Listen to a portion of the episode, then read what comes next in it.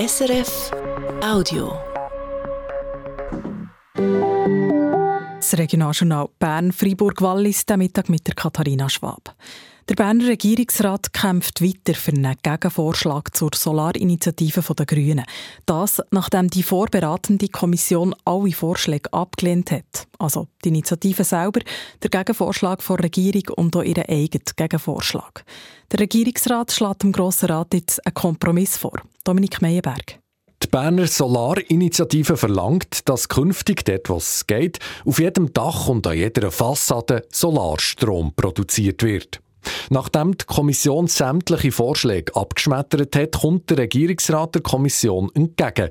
Er ist in mehreren Punkten der Mehrheit der Kommission gefolgt. So sollen zum Beispiel die umstrittenen Bestimmungen ausgestrichen werden, wo es darum geht, Parkplätze mit Solaranlagen zu überdachen.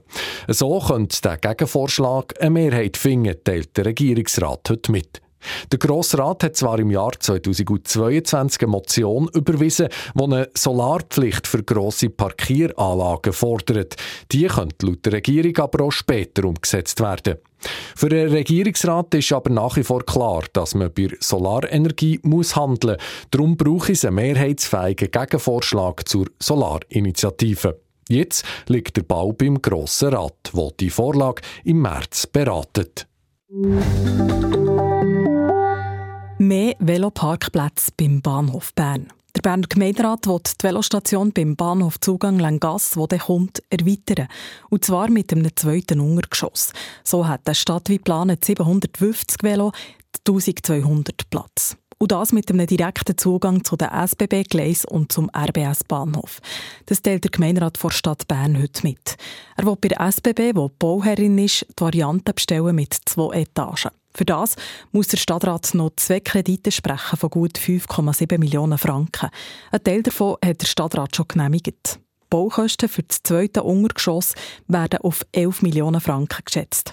Aber die Stadt müsste bei weitem nicht alles selber zahlen. Laut Gemeinderat würden sich auch Bund und Kanton daran beteiligen. Die neue Velostation soll erst ab 2028 gebaut werden.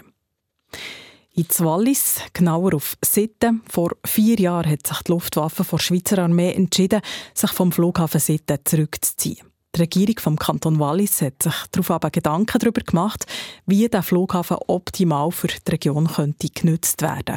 Die Vision der Regierung entstehen soll eine Plattform für Innovation und Ausbildung in der Luftfahrt. Was das genau heisst und wie dass es mit der Vision jetzt weitergeht, dieser Frage gehen wir hin nach im Regionaljournal Bern Fribourg-Wallis ab der halben sechs.